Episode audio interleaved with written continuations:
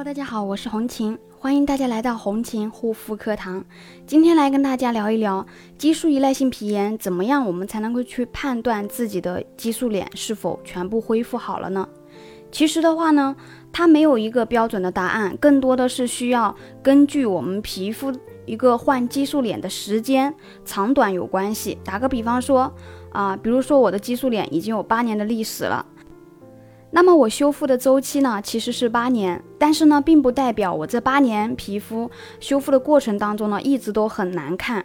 那我在修复的第一年的时候呢，皮肤整体已经看起来不是特别的难看了，也会整体啊上健康上升一个层次，不会说像之前那样子没有办法啊上妆。那第二年的时候呢，我可能就能够正常的化妆都没有任何问题了。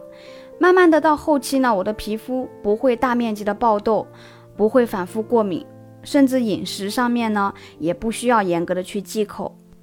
那到第三年的时候呢，脸上卸完妆呢，皮肤也不会说有发红啊，或者说色素沉着的一个现象。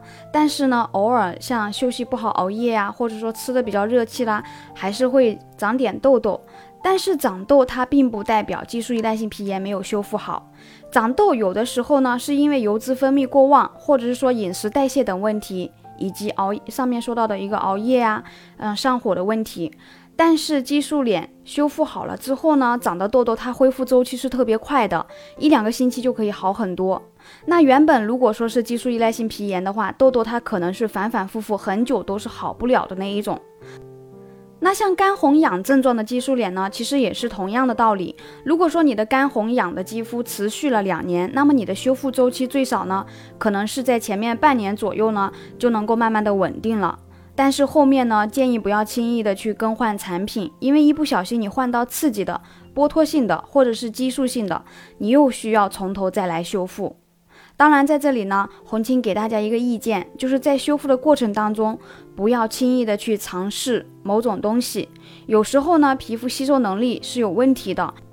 如果说多个品牌的产品同时用在你的脸上，可能会起反作用。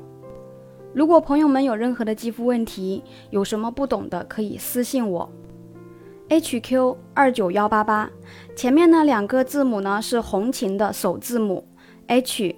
Q 二九幺八八，好了，今天的分享就到这里，感谢大家的收听，我们下一期再见。